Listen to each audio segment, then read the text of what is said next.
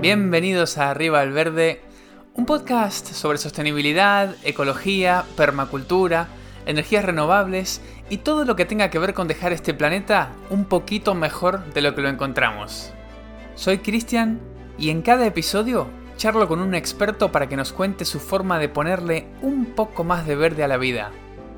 Porque queremos un mundo más verde. Y porque lo necesitamos.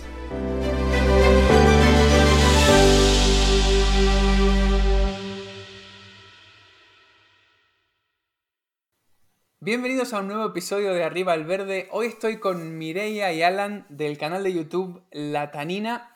Mireia y Alan ahora nos van a comentar exactamente eh, a qué se dedican, pero eh, básicamente lo que hacen ellos es horticultura orientada a la parte residencial, es decir, tener un huerto en casa.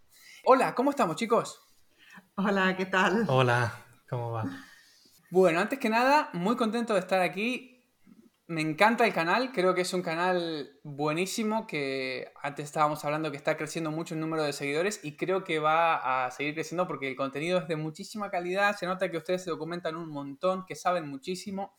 Eh, así que la primera pregunta con la que quiero arrancar es, ¿quiénes son Alan y Mireia y, cómo terminaron hablando en YouTube de, de huerto ecológico? ¿Cómo, ¿Cómo fue todo eso? Pues la verdad es que llevamos muchísimos años cultivando, prácticamente desde que nos conocemos, ahora como unos 15, 16 años ya casi. Y bueno, siempre ha sido una afición que nos ha acompañado y a raíz del confinamiento por COVID en 2020 empezamos a ver canales de YouTube que, bueno, ah, hablaban de este tema y demás, que hasta el momento pues no los habíamos seguido y nos pareció que pues podríamos compartir también nuestra experiencia con el mundo.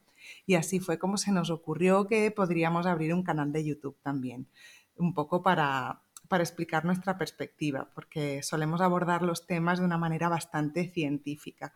Mm, creo que es un poco de formación profesional. Nosotros eh, estudiamos biología, nos conocimos en la carrera y a partir de aquí siempre hemos ido abordando el tema del huerto desde esta perspectiva. Y bueno, pues, pues así surgió al cabo de unos meses de planificación y tal el canal de la tanina. Me encanta eso que dijiste de, abordarlo desde un punto de vista científico, porque en este mundo de huerto y de la agricultura doméstica, hay un montón de mitos, hay un montón de cosas que no tienen fundamento científico y que la gente repite como loros. Y mm, la ciencia, mi punto de vista es que la ciencia no, no tiene todas las respuestas y no lo sabe todo, pero eh, la veo un poco como la democracia, la ciencia. Es como lo mejor que tenemos. no es perfecta, pero es lo mejor que tenemos. Y la ciencia creo que es un poco así también, ¿no? Y hay mucha gente, sobre todo en, ciertos ámbitos, como que se quieren contraponer, ¿no? Por un lado la ciencia, por otro lado el, conocimiento popular, y no necesariamente tienen que ser dos cosas, dos cosas diferentes, ¿no? Muchas veces hay una base científica detrás de algo que se dice y se repite, pero otras veces no. Entonces, a mí me parece que está súper bien intentar buscarle la parte científica y por lo menos divulgar y decir, bueno, mira, esto es lo que se sabe de los estudios que se han hecho y creo que el canal de la tanina eso lo hace muy bien y bueno, y ahora con esta explicación veo por qué. Sí, a ver, estoy muy de acuerdo con lo que has comentado eh, en cuanto a que la ciencia no es la respuesta a todo, ni mucho menos, ¿no? Es simplemente un lenguaje en el que nosotros nos sentimos cómodos pues porque bueno, hemos podido profundizar bastante en él y tenemos cierta soltura para encontrar recursos y ir a consultar fuentes y demás, ¿no? Pero, no sé, se me ocurre ahora el ejemplo, ¿no? De, en, eh, la agricultura, pues de la biodinámica. Mucha gente nos pregunta por la biodinámica y qué opinamos sobre la luna y el huerto y tal. Y a ver, nosotros en su día estudiamos agricultura biodinámica. De hecho, fuimos la primera formación que se hizo en España. Estuvimos ahí como alumnos de agricultura biodinámica impartida pues por el eh, por la certificación de Meter, ¿no? Entonces, em, seguramente si consultamos la literatura científica al respecto, encontremos pocas evidencias o pocos eh, ensayos científicos que respalden muchas de las cosas que afirma la biodinámica. Pero bueno, más allá de eso, es que la biodinámica no está utilizando el método científico o la antroposofía en general no se vale del método científico. Tiene otra forma de observar la realidad y entonces, ¿qué sentido tiene que hiciéramos un análisis desde un punto de vista científico sobre algo que no está poniendo su acento ahí justamente, ¿no? Al final lo importante es que las cosas tengan sentido y no sean útiles, cada una en su contexto. Y por eso, por ejemplo, la biodinámica es algo que no hemos querido abordar desde este punto de vista científico y que en la tanina aún no se ha tratado, ¿no? Ese sería uno de nuestros límites. Hasta ahí eh, no queremos llegar porque al final creemos que mucha gente ve las cosas en un término dual, ¿no? Y se podría tomar algo como que no tiene un reconocimiento científico como que no es cierto, no es verdadero o como que quedara desacreditado. Y es complicado eh, manejarse en esa escala de grises. Entonces, pues bueno, eh, hay ciertos temas que, que, no tocamos, pero no por ello quiere decir que, que, no nos parezcan interesantes o que no los compartamos incluso. Simplemente que se escapan un poco de lo que es el ámbito de, de la tanina, ¿no? Claro, claro, sí, te entiendo perfectamente, Alan. Bueno, en el episodio de hoy vamos a hablar de algo que tiene mucho que ver con la ciencia porque, y sobre todo con la química y, con, la industria de la, agricultura, vamos a hablar de el compost contaminado con herbicidas persistentes. Para empezar, creo que lo más importante es que definamos qué son estos herbicidas persistentes y para qué se usan en el campo. Pues bueno, los herbicidas persistentes, como su nombre bien indica, son herbicidas, sirven para, matar, determinadas plantas. Eh, los que vamos a hablar de hoy tratan sobre todo de matar a plantas que se llaman de hoja ancha. Son los más preocupantes, son derivados del ácido picolínico y se suelen usar mucho en cultivos de cereales, en pastos, eh, también en césped, ya sea bien jardín particular o en muchas ocasiones campos de golf que tienen muchísima extensión de césped. En márgenes de caminos o carreteras también es muy popular el, uso de estos herbicidas y son sobre todo herbicidas de tipo auxínico que quiere decir que afectan a las auxinas, que son las fitohormonas encargadas del crecimiento vegetal. El primer caso que se detectó fue en el estado de Washington, eh, creo que en el año 99, si no me equivoco, y fue una contaminación por clopiralit, que es uno de estos herbicidas. Hay cuatro de este tipo. Ok, o sea que cuando yo voy a... Yo no compro herbicidas, pero quien compra un herbicida y dice, quiero uno de estos de hoja ancha para el césped, eh, siempre son estos persistentes de los que vamos a hablar hoy? ¿O puede ser, por ejemplo, el famoso glifosato que, no entra dentro de la categoría de los persistentes? Tiene otros problemas, pero no es de lo que vamos a hablar hoy. Eh, o sea, ¿hoja ancha es equivalente a persistente o, también hay otros de hoja ancha que no son exactamente de este tipo? Claro, eh, hay algunos herbicidas que actúan sobre las plantas de hoja ancha y otras también. Entonces, este sería el caso, por ejemplo, del glifosato, que es un herbicida que actúa prácticamente contra todo. Hay muy pocas plantas que puedan resistirlo u otros. Entonces, esos también, ¿no? Lo que tiene estos herbicidas de los que vamos a hablar hoy eh, de característico es que respetan ciertas plantas, las llamadas de hoja estrecha, que básicamente son los cereales, las gramíneas, que pueden ser césped o pueden ser pues eh, avena, trigo o demás, y en cambio sí que matan todo lo demás. Muy bien. Eh, o sea que el glifosato, pum, mata todo, salvo lo que sea resistente como la soja transgénica, pero estos que vamos a hablar hoy respetan las, las gramíneas, o sea, las monocotiledonas, me imagino, y, y todo lo demás, fuera. Así es. De hecho, lo que hace la soja transgénica es que el gen transgénico que tiene es el de resistencia al glifosato. Eso es lo que la característica que la hace transgénica. Claro, que el otro día me enteré que lo sacaron de la petunia. no, sabía yo eso. ese viene de la petunia.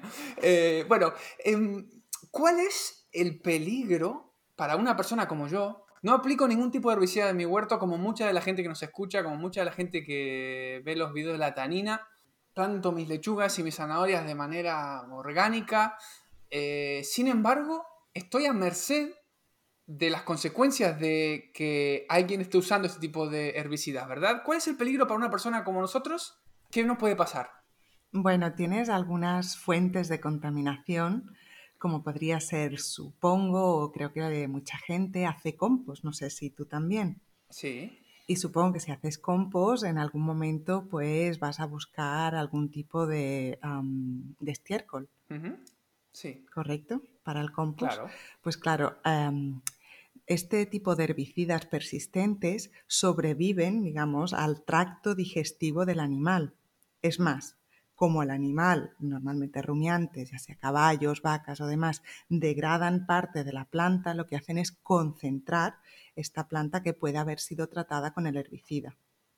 Pongamos, por ejemplo, que le damos a que mi vecino tiene un par de caballos en su finca y compra unas balas de heno para darle a sus caballos a lo mejor no tienen nada, pero podría ser que ese heno o que esa paja hubiera sido tratada con este tipo de herbicidas.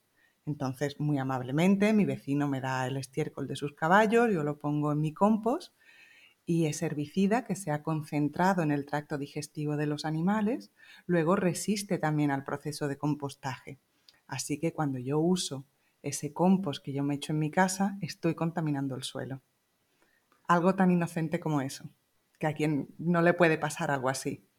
Es increíble, ¿no? Porque si uno lo piensa, o sea, esto es un producto que se echa y que las plantas a las que no mata lo, absorben un, poco, no sé si será por las hojas o, a través de las raíces, eh, y luego eso se seca, se le da a un animal, el animal lo digiere, luego eso se composta y luego ese compost lo pongo sobre la tierra de mi huerto y las raíces de las plantas de, mi huerto crecen en la tierra, eh, es decir, que lo que queda de este herbicida eh, se va, digamos, lixiviando con la lluvia y lo que sea, va entrando a mi tierra, a mi suelo, y eso me mata las plantas. O sea que yo me imagino que son concentraciones mínimas, ¿no?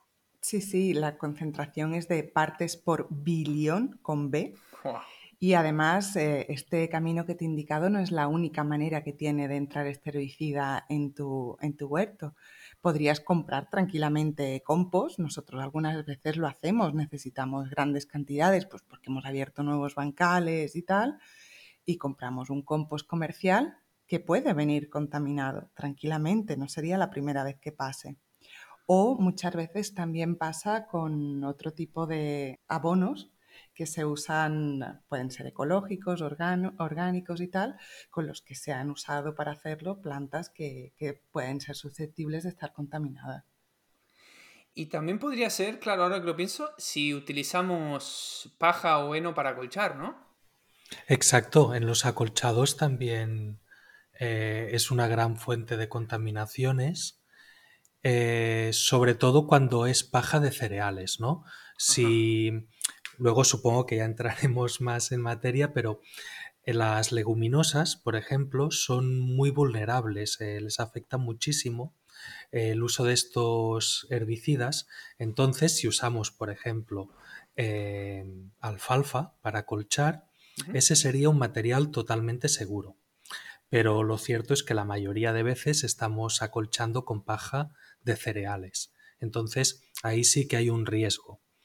Y más allá de que eh, este riesgo sea muy alto o muy bajo, ¿no? Porque tampoco igual mm, del 90% de paja que podemos comprar no va a estar contaminada.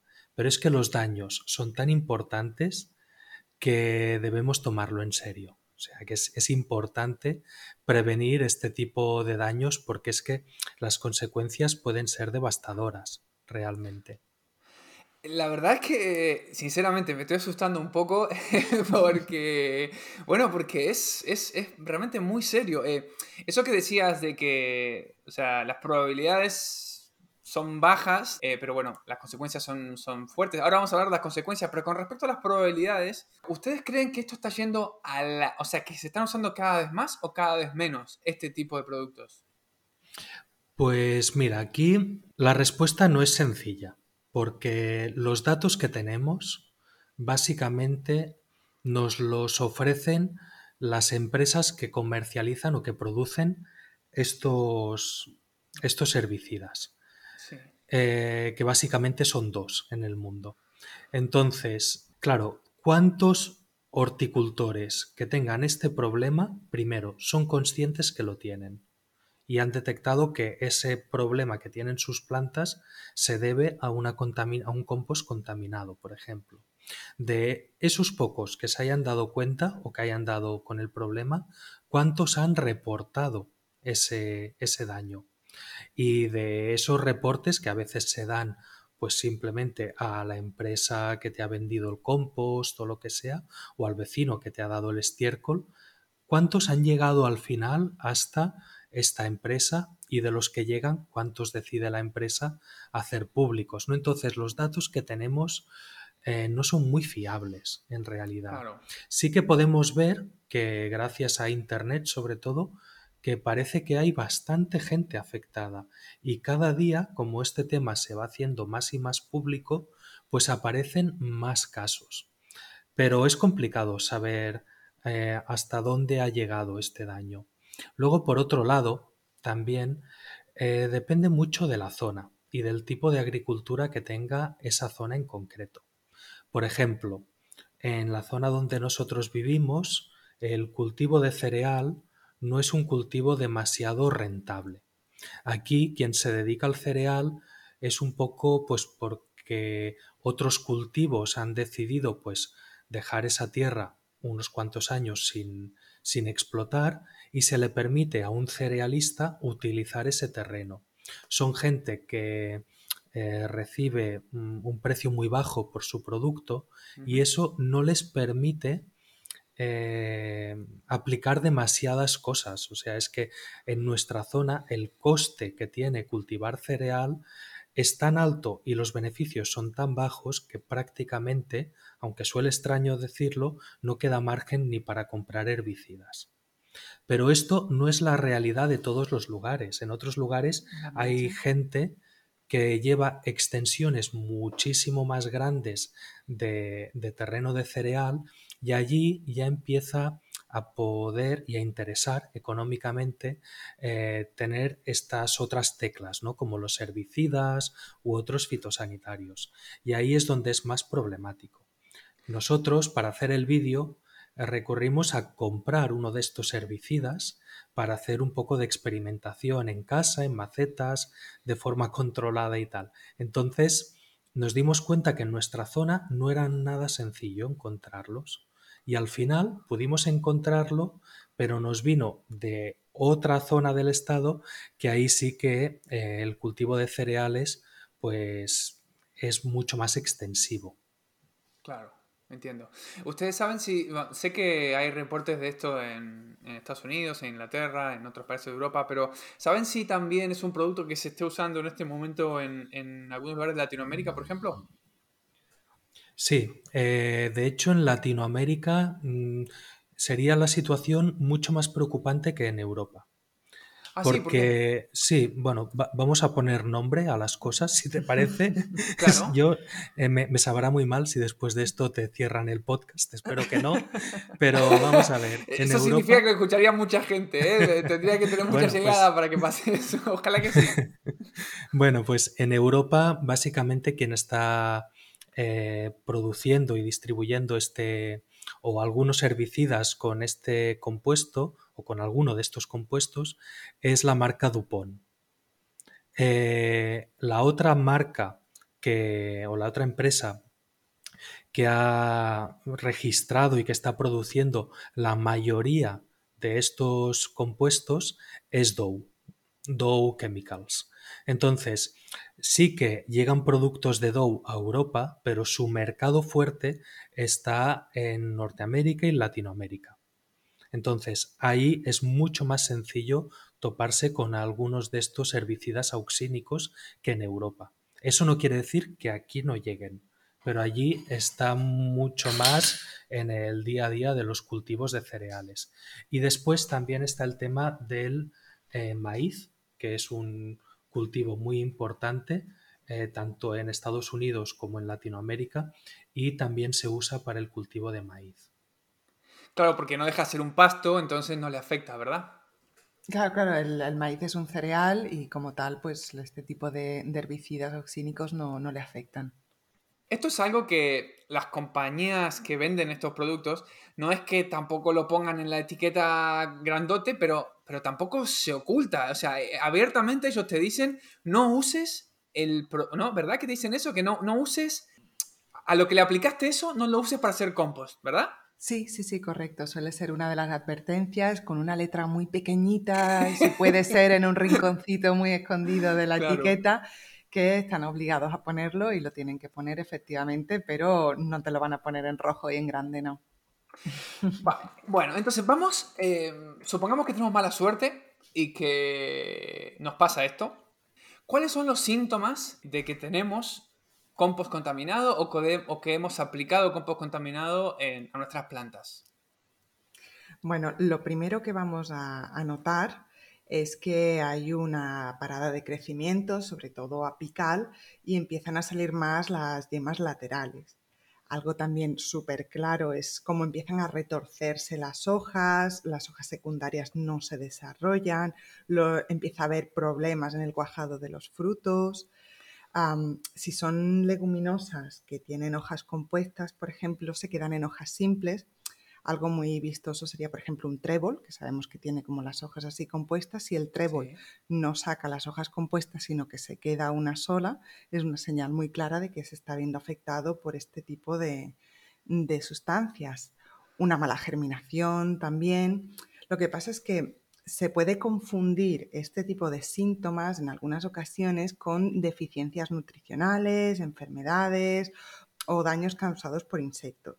Entonces, hay un, bueno, siempre puedes ah, mirar por internet, hay bastante documentación al respecto y hay fotos donde podrías comparar y lo, para seguro salir de dudas sería coger esa tierra que tú sospechas que pudiera estar contaminada y hacer un bioensayo. ¿Y eso qué consiste? Eh, a ver, eh, la técnica del bioensayo es ahora mismo la, técnica para, determinar si tenemos o no eh, presencia de estos herbicidas en cualquier mm, material que pudiéramos querer aplicar a nuestro huerto es la más interesante porque es la más económica, la más simple, lo podemos hacer en casa, pero es que además es muy fiable. Consiste simplemente en que cojamos un sustrato eh, conocido, que ya hayamos probado alguna vez, de estos que compramos, y en él vamos a germinar unas plantas muy sensibles a los herbicidas, por ejemplo, unos guisantes. Luego, a la vez, cogemos otra maceta idéntica y en ella vamos a poner una mezcla que será la mitad de sustrato y la otra mitad aquello que queramos testar.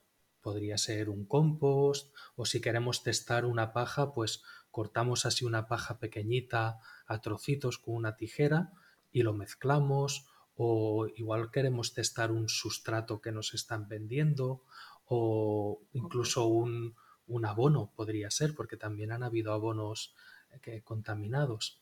Entonces cualquier cosa que queramos testar lo mezclamos con el sustrato y hacemos un pequeño ensayo que consiste en germinar esas semillas de guisantes. Siempre necesitamos la maceta que sea 100% sustrato conocido para que actúe como control, para que podamos comparar ¿no? si realmente el crecimiento se está viendo afectado o no. Y un detalle muy importante es que estas dos macetas deben tener las mismas condiciones, las debemos regar a las dos a la vez, que tengan la misma temperatura, que estén en el mismo lugar, pero importante que no compartan el plato que se suele poner debajo, porque como este herbicida actúa en dosis tan pequeñas, simplemente por el agua que gotea de una maceta, si estuviera contaminada, podría llegar a contaminar la de al lado. Así que cada maceta en su plato individual. Me parece una idea excelente la de, la de este ensayo y me surge una pregunta a raíz de esto que es, ¿cómo podemos distinguir si el problema que tiene nuestro compost es este o si es que no está lo suficientemente maduro. ¿Sabes que a veces, cuando, sobre todo cuando uno compra compost y te lo traen y que realmente es estiércol eh, hecho compost, compostado, y el otro día lo miraba en la casa de un amigo que se había comprado una camionada de compost y, se veían ahí restitos de paja, se veían ahí terrones de lo que había sido el estiércol de, de caballo, supongo. Entonces, para mí no estaba lo suficientemente maduro eh, yo hice, hice un test de germinación con unas semillas y, no me germinaron muy bien, la verdad. Y luego me puse a pensar, digo, eh, claro, como, me estaba documentando este tema, digo, ¿será este problema o será simplemente que el compost le faltaba madurar? Em, ¿Ustedes saben si hay alguna forma de distinguir entre estas dos? Que supongo yo que serían los dos problemas más comunes con el compost, ¿no? Sí, el tema del compost que aún no está, o sea, que tiene aún muchos restos de, de estiércol, por ejemplo, o de otras fuentes de materia orgánica así muy potentes, sería la concentración muy alta de sales, que eso también pues, puede deteriorar el desarrollo de las plantas.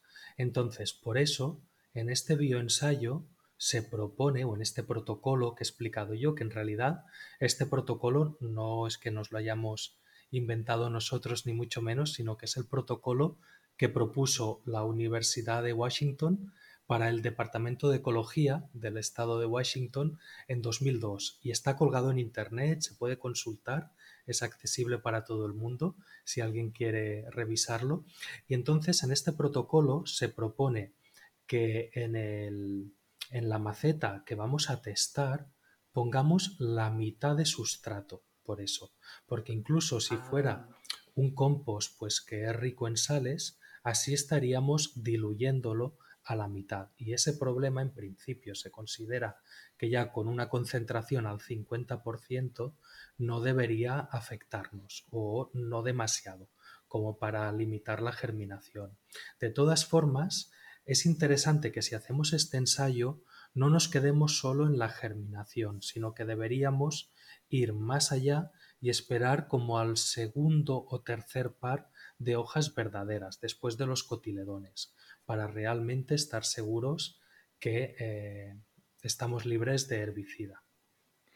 Me parece que recordar que vi un video de Charles Dowding donde él mostraba, lo mostraba con tomates y creo que los tomates habían germinado bien y estaban creciendo bien y pasaba justamente esto, ¿no? Que, a partir de, una altura el tomate, las nuevas hojas era que ya salían todas dobladas y todas muy mal, pero como que las, las primeras hojas eh, claro, si uno hubiera parado ahí el ensayo, no te enterabas, ¿no?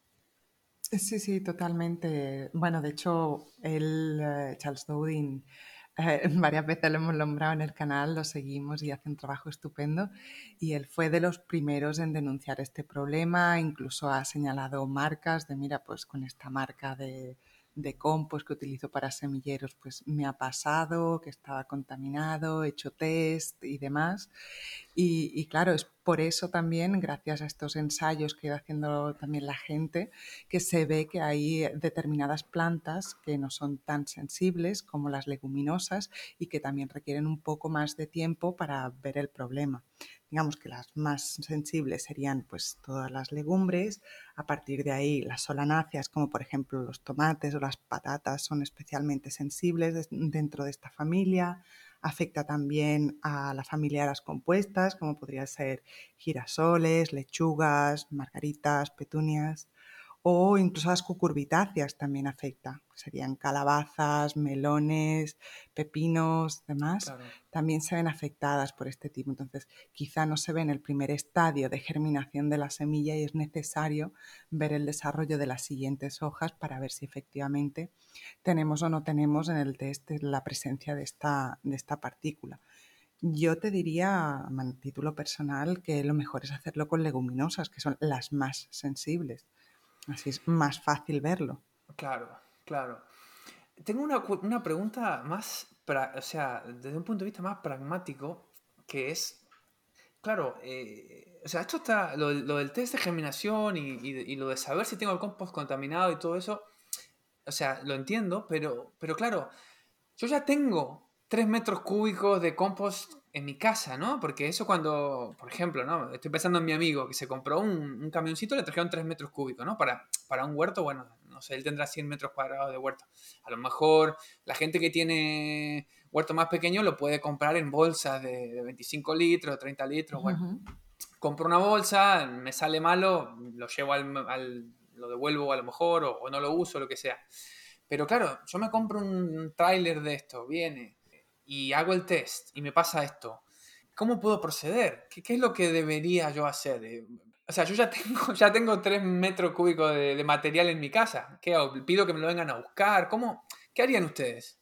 O sea, si, ya lo tienes, mm, tienes un problema.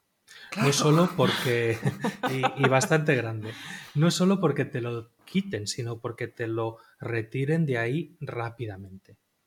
Porque piensa que tan solo el agua que moje ese compost y vaya a parar al suelo está contaminando los alrededores. O sea, se ha visto que un simple acolchado al segundo riego ya ha dejado ir suficiente cantidad de sustancia tóxica al suelo como para que las plantas se vean afectadas. Entonces, si me imagino que te han, te han volcado un camión en el suelo y llueve, o sea, mm, para ese, ese, lugar donde ha caído eh, ya está contaminado. Es que por eso es muy importante eh, que tengamos y, y, aunque ya hayas comprado anteriormente de esa misma fuente, nosotros, por ejemplo, eh, nos ha sucedido, hemos comprado varios años a la misma gente compost y aún así lo hemos testado antes de aplicarlo al huerto, porque yo no sé si ellos sus fuentes de materia prima son siempre las mismas, no han cambiado, o aunque las mantengan, quién sabe qué le han dado a comer al caballo del cual ellos recogen el estiércol. O sea, como es tan persistente, claro. es que hay que vigilar mucho. Entonces, si ya tuvieras ese producto y lo hubieras aplicado, por ejemplo, al suelo, ahí las soluciones ya son muy, muy, muy complicadas. Porque podrías plantearte retirar una buena capa de suelo y volver a rellenarlo. Eso logísticamente mm, es un desastre, aparte de económicamente y todo. O sea, y si no es así, pues hay gente que lleva hasta cinco años y el herbicida aún sigue en su suelo. Lo mejor que se puede hacer en ese caso es cultivar muchísimo ese suelo para que las plantas vayan absorbiendo y vayan descontaminando. Sobre todo procurar que haya muchos microorganismos que son en última instancia los que van a conseguir degradar estos compuestos aunque sea a largo plazo. Y sobre todo toda la materia orgánica que salga de ese suelo no puede volver a compostarse porque si no no estaríamos arreglando nada y a partir de ahí si consumirla o no eso ya cada uno decide eh, las empresas nos dicen que no causa ningún daño a la salud y demás, que es totalmente seguro. Ah, si lo dicen los fabricantes debe ser verdad. Claro, claro, claro. Nosotros sabemos que esos herbicidas están en las plantas una vez lo cultivas ahí. Entonces mm, es parte de lo que estarías comiendo si decides cosecharlas. Sí, también es cierto que cuando uno va al supermercado y compra fruta o verdura en el supermercado, ahí también pueden venir con otros tipos de, herbicidas, pesticidas y otros productos y, nos las comemos todos los días, ¿no? Entonces, no quiero decir que, no quiero restar la importancia de esto, pero quiero decir que, bueno, no sería la primera vez que un ser humano se come algo con un, con herbicida, ¿no? Tienes razón, y también podríamos entrar en valorar qué es peor, ¿no? Si un herbicida que no se degrada y que entra al sistema digestivo y sale tal cual sin alterarse, o uno que sí que se degrada, como son la inmensa mayoría, y que no nos damos cuenta y que en realidad en la digestión pues se acaban absorbiendo por el cuerpo, ¿no?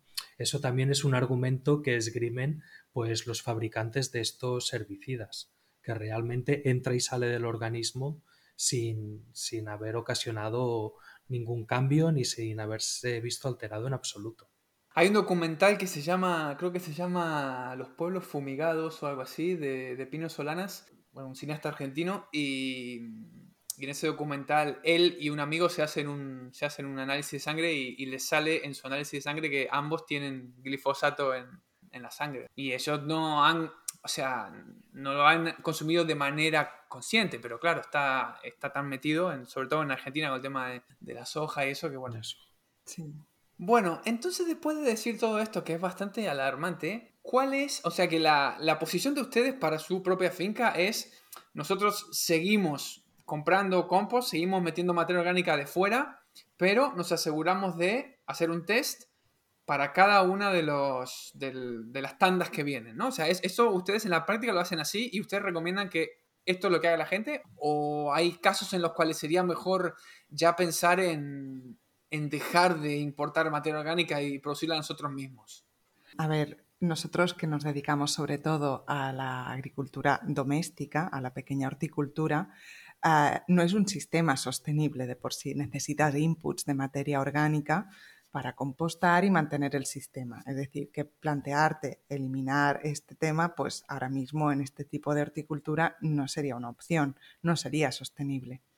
Entonces, lo que hacemos es que testamos lo que llega de fuera, igual que testamos el estiércol, testamos el compost cuando necesitamos comprarlo y bueno, no solemos aplicar fertilizantes, así que en este caso no, no nos hemos visto en la, en la tesitura de tener que testar ningún fertilizante, pero sí que tenemos un par de fuentes de, estiércol de caballo por aquí por la zona, un par de amigos que nos permiten ir de vez en cuando a coger el estiércol de sus animales y aunque sean fuentes recurrentes, seguimos haciendo el test. A mí no me cuesta nada planificar con un poco más de tiempo, decir, pues si yo quiero poner el estiércol a principios de marzo, por decir algo, a compostar, pues voy a ir en febrero a buscarlo cojo, me lo traigo, hago mi prueba, más o menos tarda un mes para asegurarme de que han germinado y están grandes las plantas y tal, no hay ningún problema. Pues en marzo lo pongo a compostar y punto. Yo creo que es la mejor manera de proceder, porque sinceramente a mí me da miedo que me pase esto en el huerto, vamos. Sí, a mí también. Se nos contamina de este tipo de herbicidas y yo no sé qué haríamos, ¿eh? Sí, nosotros lo que hacemos normalmente es poner estos materiales en cuarentena un tiempo. Eh, cogemos sacos de estiércol, por ejemplo, y los tenemos en un rincón. Nosotros tenemos alguna zona que está pavimentada. entonces lo dejamos ahí mientras hacemos la prueba. Ahora, por ejemplo, nos han traído eh, compost así en gran cantidad, pero lo compramos en big bags, no, no nos lo vuelcan directamente un camión, sino que hemos comprado 6.000 litros de compost, pero viene todo en sacas grandes, pues de 1.000 litros cada una, y están sobre una zona pavimentada hasta que le tenemos los resultados de estos bioensayos. Y con la paja, eh, un poco lo mismo. O sea, también hacemos los ensayos estos y mientras tanto, pues la, mantenemos ahí en, en esa cuarentena. ¿Con la, ¿Con la paja cómo se hace el ensayo? Exactamente igual, mezclando el, como haces mitad de sustrato, mitad de paja, sí que es cierto que algunas veces las briznas de paja vienen como muy largas y son difíciles de poner en una maceta, entonces simplemente las cortas con unas tijeras, coges un puñado de paja, luego cortas un poquillo con una tijera, lo mezclas con el sustrato y llenas la maceta. Como solo necesitas germinar un par de guisantes y tal, tampoco es que tengas que hacer ahí una gran obra de ingeniería. Piensa que las plantas son tan sensibles a estos herbicidas que con un poquito de material contaminado con el que tuvieran contacto es que ya, ya estaría. O sea, generalmente cuando se aplica un compost que se ha contaminado o una paja o tiene una dosis que es miles de veces mayor que la que sería necesaria para afectar a las plantas. Por lo tanto, mm, es que aunque pusieras menos del 50% de paja, deberías ver los efectos. ¿Alguna vez les pasó recibir un compost y, ver que estaba contaminado o por ahora venimos con suerte? No tenemos suerte, de momento nunca, nunca nos ha pasado y es por eso que nos esforzamos para el vídeo en buscar un herbicida y tal para poder enseñar realmente a la gente los efectos que tiene, porque como todo lo que testábamos nos daba negativo, al final piensas, pues no sé, mm, sería muy ilustrativo en el vídeo ver lo que sucede con una dosis muy pequeña de este veneno, porque al fin y al cabo es veneno. Entonces, pues nos esforzamos por buscar un, herbicida. Pero bueno, tengo que decir que afortunadamente en esta zona, como no es habitual, fue difícil de encontrar. Qué bien. ¿Y hay materias orgánicas que sean seguras de traer para poner, incorporar a nuestro suelo? Materias que normalmente la gente incorpora a su huerto, que puede seguir incorporando de manera, o sea, tranquilamente y que no van a tener problemas, que no hace falta que hagan este ensayo? Sí, sí, por supuesto. A ver, eh, con el tema de los acolchados, por ejemplo, podríamos utilizar eh, las balas de paja, pero que son de alfalfa, que no es paja, que son de forraje, porque la alfalfa, al ser una leguminosa, pues es muy sensible y no se utilizaría estos herbicidas para cultivarla. También lo mismo pasa con, con cualquier otra leguminosa seca. Si alguien tiene acceso, por ejemplo, a lo que es la paja de, guisantes, que en zonas de cultivo de guisantes pues también se da, esa también sería una buena fuente para colchar. Las virutas de madera, la corteza de madera también está libre totalmente. Las eh, que mucha gente también utiliza, sobre todo aquí en el Mediterráneo, las agujas de pino.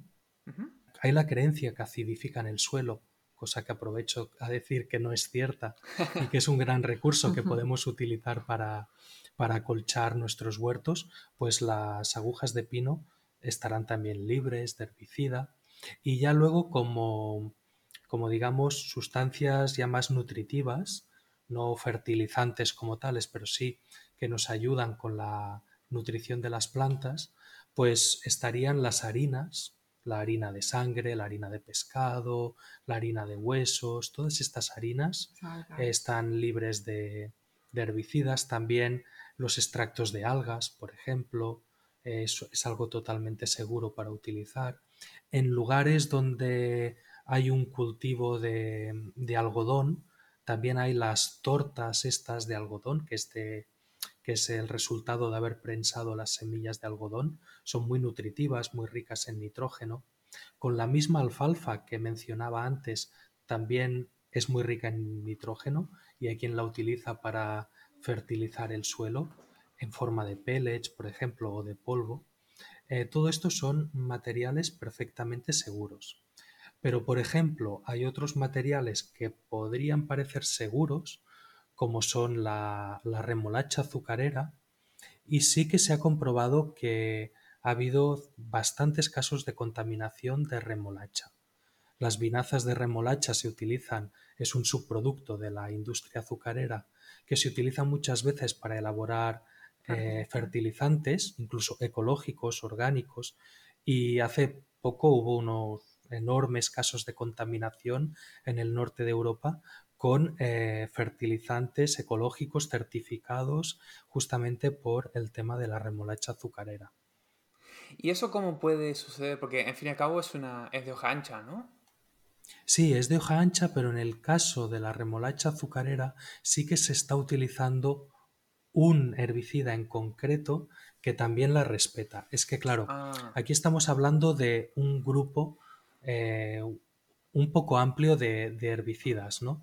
Eh, habían cuatro herbicidas que tenían esta característica hasta ahora y ahora se ha ampliado y recientemente han entrado, bueno, se han descubierto como tres más y entre estos tres últimos que han entrado en el grupo, pues hay uno que, que es respetuoso con la remolacha azucarera. Entonces, pues bueno, sí, yo creo que que poco a poco se nos va complicando un poco más el tema, porque esto de la remolacha eh, es preocupante. Es preocupante porque es un ingrediente muy usado en los fertilizantes orgánicos. Mucha gente también va a bares y restaurantes y pide que le guarden el café usado. Eso seguro también, ¿no? Sí, sí, el café, el café seguro. No, no es un cereal en, su, las zonas donde se cultiva. No se suelen usar este, este tipo de, herbicidas, entonces podemos tranquilamente usar los, restos del café para nuestro compost, que además son una fuente muy rica en nitrógeno y que hacen que se eleve muy bien la temperatura del compost y eso lo hace más seguro también. Genial. Em, bueno, la verdad es que es, este es un tema, es preocupante, es un tema duro, es algo de lo que hay que hablar, pero bueno, a la gente que, ¿no? Creo que tanto a mí como a ustedes si pudiéramos elegir, nos gustaría más hablar de, plantas y de, otro tipo de cosas, sino de estas cosas que al final son, obstáculos muy grandes que, tenemos en, nuestra pasión, ¿no? Lo que les voy a preguntar ahora sé que es difícil, pero bueno, estamos llegando, estamos llegando al final y, ¿cómo podemos terminar este podcast con una nota positiva? ¿Qué podemos, qué podemos decir para alentar un poco a la gente y, que no se lleven un, un sabor demasiado amargo con respecto a esto, ¿no? Bueno, sí que es cierto que hay que tener cuidado con los ingredientes, pero es muy satisfactorio hacer compost. Normalmente las personas que nos gusta el tema este de la horticultura y demás solemos ser personas bastante concienciadas con el medio ambiente, el cambio climático y demás. Y compostar es una gran manera de ayudar al cambio climático, porque al fin y al cabo es una de las maneras más prácticas y más sencillas, más a nuestro alcance que tenemos de capturar eh, ese carbono atmosférico y retenerlo en nuestros suelos. Esto, en primer lugar, a mí me parece que es algo, o bueno, a mí personalmente y Alan también nos motiva muchísimo el hecho de hacer compost, porque es de las mejores maneras que tenemos de ayudar al medio ambiente, aparte de, bueno, reciclar y lo demás que podríamos hacer.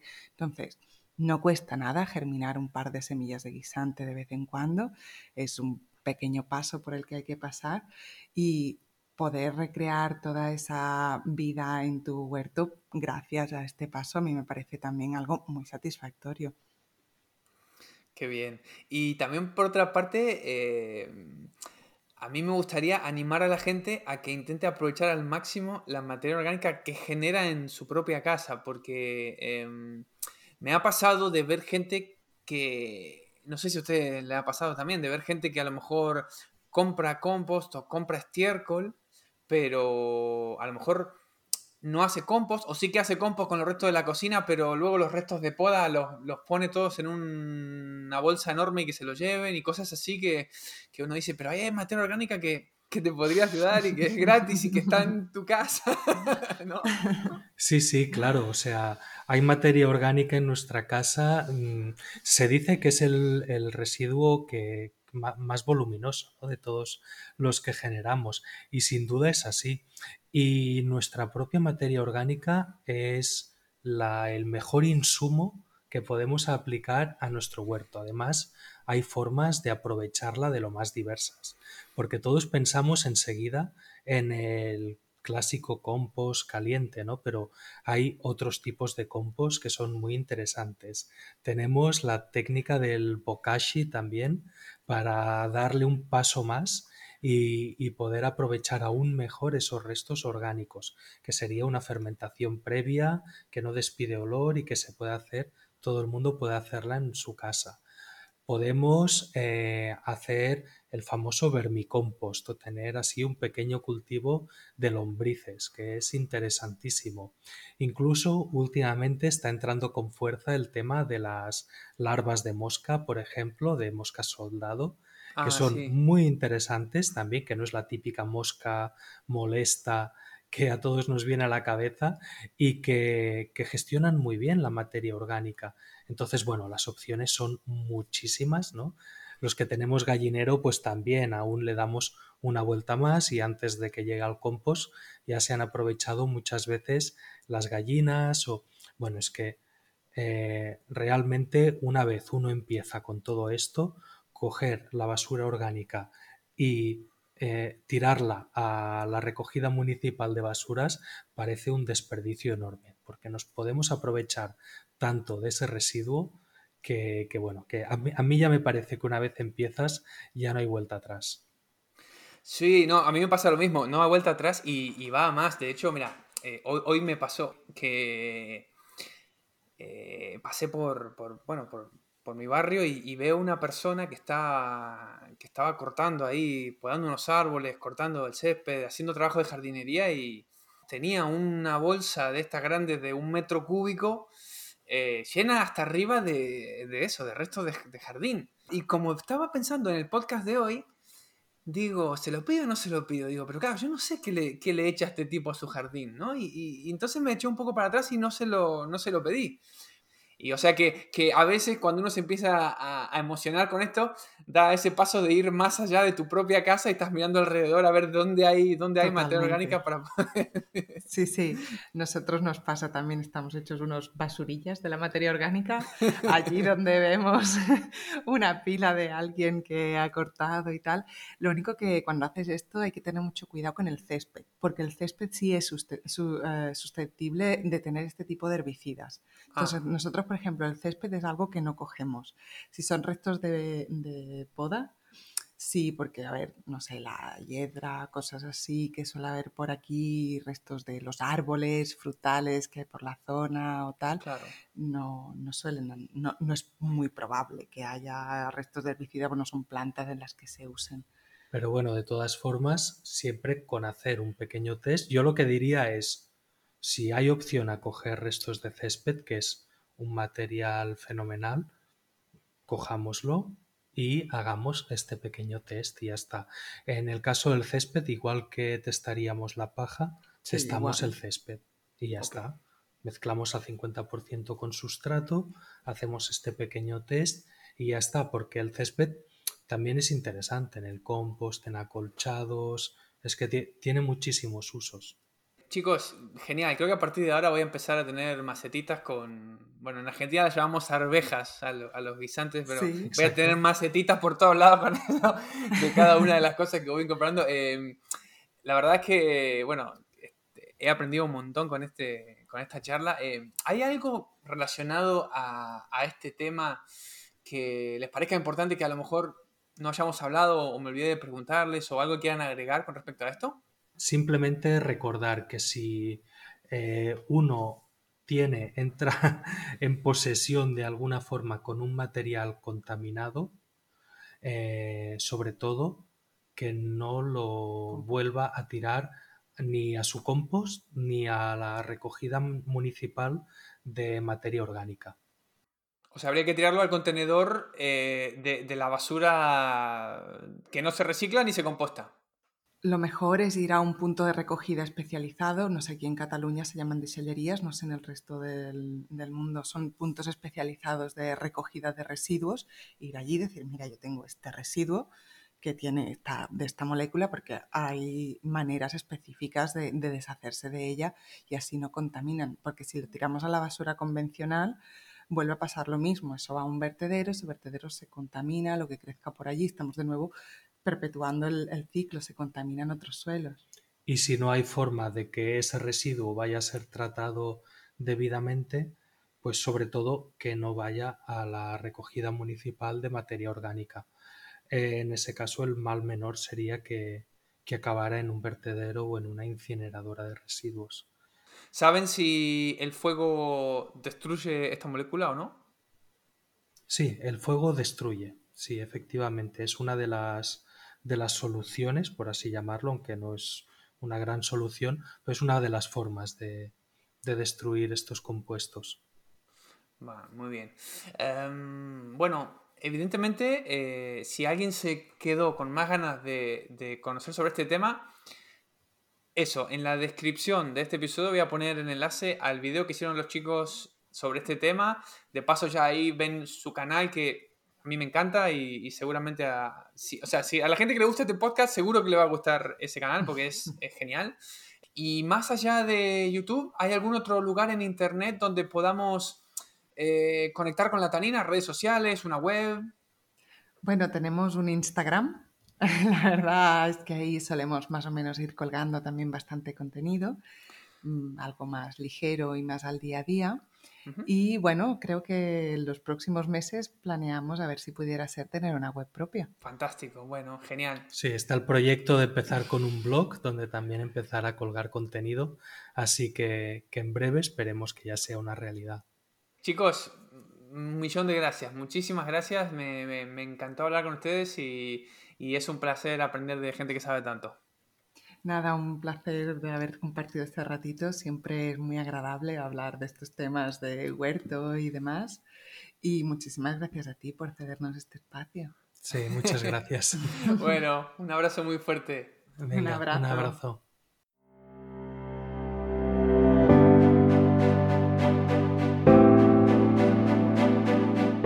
Espero que te haya gustado este episodio de Arriba al Verde. Si es así, te invito a que dejes una valoración en la plataforma de la que te lo hayas descargado. Esto me ayuda a que más gente descubra el podcast y también su mensaje.